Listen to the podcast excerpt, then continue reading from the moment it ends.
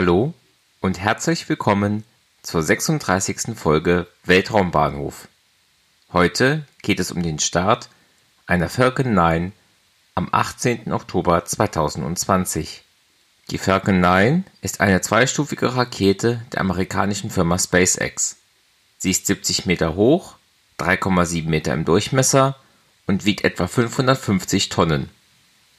Sie trug die 60 Satelliten der 13. Starlink-Mission, mit dem SpaceX weltweit den Zugang zum Internet ermöglichen möchte. Mehr zu Starlink habe ich in Folge 16 erzählt. Der Start erfolgte vom Kennedy Space Center in Florida in den USA.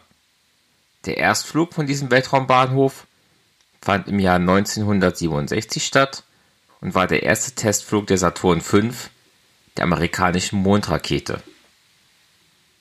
Die Falcon 9 hob am 18. Oktober 2020 um 12:26 Uhr Weltzeit bzw. 8:26 Uhr Ortszeit ab.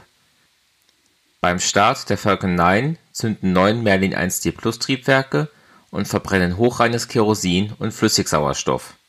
Hierbei entwickeln sie für etwa zweieinhalb Minuten etwa 7600 kN Schub. Die zweite Stufe verbrennt in einem vakuumangepassten Merlin 1D Plus Triebwerk ebenfalls Kerosin und Sauerstoff und erzeugt etwa 934 kN Schub. Die Falcon 9 ist eine teilweise wiederverwendbare Orbitalrakete. Die erste Stufe trug die Bezeichnung B-1051 und flog zum sechsten Mal. Bei ihrem Erstflug im März 2019 trug sie eine Dragon 2 Kapsel auf dem Testflug zur ISS. Sie war zudem bereits bei den Starlink-Missionen 3, 6 und 9 beteiligt. Über den Starlink Start 9 habe ich in Folge 16 berichtet. Die B-1051-Stufe landete nach dem Start sicher auf der Barke Of Course I Still Love You im Atlantik. Die Falcon 9 war zuletzt am 6. Oktober abgehoben, worüber ich in Folge 33 gesprochen hatte. Zwischen den beiden Starts waren 11 Tage, 12 Stunden und 57 Minuten vergangen.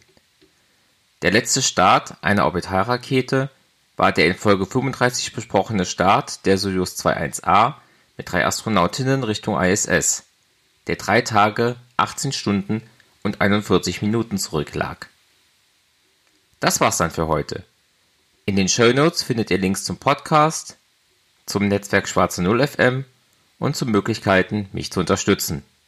Danke fürs Zuhören und bis zum nächsten Mal bei Weltraumbahnhof.